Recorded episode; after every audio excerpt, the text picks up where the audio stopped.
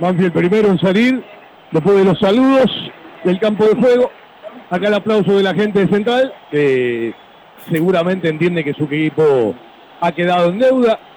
Si uno mira los antecedentes inmediatos que encuentra la motivación de Central, el invicto de 27 partidos de Central que ahora equipara 14 triunfos con 14 empates, uno le encuentra más importancia a este punto de Banfield. A ver, se recuperó el arco en cero, un pilar fundamental de lo que fue el tramo final del 2023 para quedarse en primero y para clasificar a los cuartos de final de la Copa de la Liga.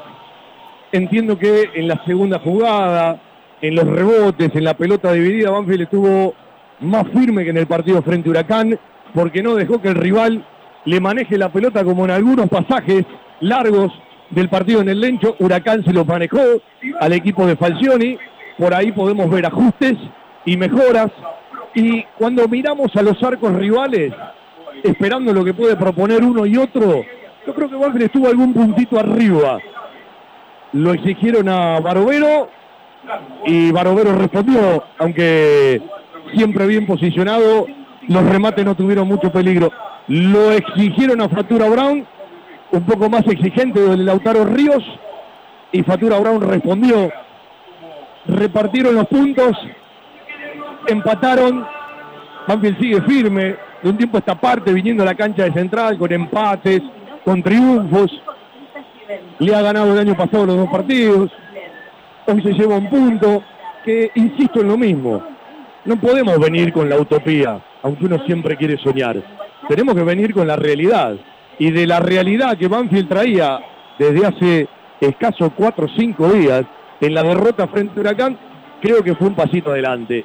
Siempre en el contexto de un equipo que parte del orden y de un equipo que sabemos que le falta aventura, que juega poco y que además tiene que tener precisión cuando tiene momentos o cuando tiene esas posibilidades en determinados lugares de la cancha que es algo para corregir. No jugás mucho, no llegas mucho, entonces tenés que ser preciso y tenés que ser eficaz. 0 a 0, insisto en el comentario del primer tiempo, es fútbol, no es boxeo, aunque a veces luchan más de lo que juegan.